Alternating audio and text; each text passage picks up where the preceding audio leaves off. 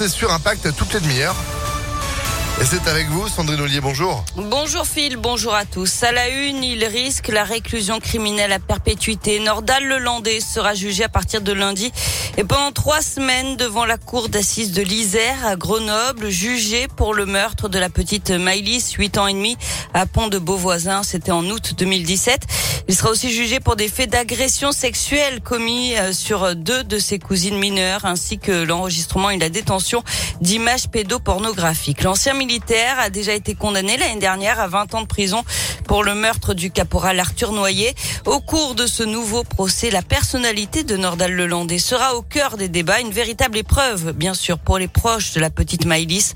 Euh, Maître Fabien Rajon, l'avocat de sa mère et de six autres parties civiles membres de sa famille, les accompagne depuis plusieurs années. L'attente principale de mes clients, c'est que la justice, la, la cour d'assises, prenne toute la mesure de la dangerosité de Nordal Lelandais. Parce qu'au fond, mes clients, comme tous les invités euh, à ce mariage, ont été trompés par euh, Nordal Lelandais. Et leur crainte, eh bien, c'est que Nordal Lelandais ne puisse parvenir à tromper les jurés de la cour d'assises, comme eux-mêmes ont pu être trompés ce soir, euh, mariage d'août 2017. Et le procès se tiendra du 31 janvier au 18 février devant la cour d'assises de l'Isère à Grenoble.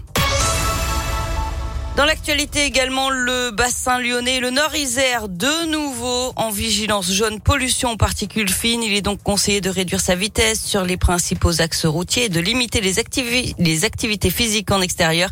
La qualité de l'air qui devrait encore se dégrader dans les prochaines heures d'après l'Observatoire Atmo Auvergne-Rhône-Alpes. Belle saisie des policiers du Rhône. Ils ont mis la main sur 30 kilos de résine de cannabis et sur 130 paquets de cigarettes contrefaites. Deux hommes ont été interpellés à Irigny vendredi alors qu'ils chargeaient des grands sacs dans leur voiture placée en garde à vue. Ils seront présentés au parquet aujourd'hui. Plus de 400 personnes évacuées d'un collège, d'une école et d'un lotissement hier après-midi à Chazelles-sur-Lyon en cause d'une fuite de gaz suite à un éboulement. Tout le monde a été rassemblé dans un gymnase le temps de l'intervention des pompiers et de GRDF.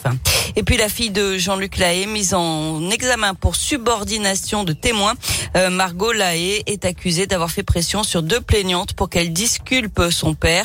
Le chanteur de 69 ans est mis en examen depuis le 17 novembre pour viol sur mineur, corruption de mineurs et abus de faiblesse. Il est soupçonné d'avoir agressé sexuellement deux adolescentes quand elles étaient âgées de 15 à 17 ans à partir de 2013, ce qu'il conteste.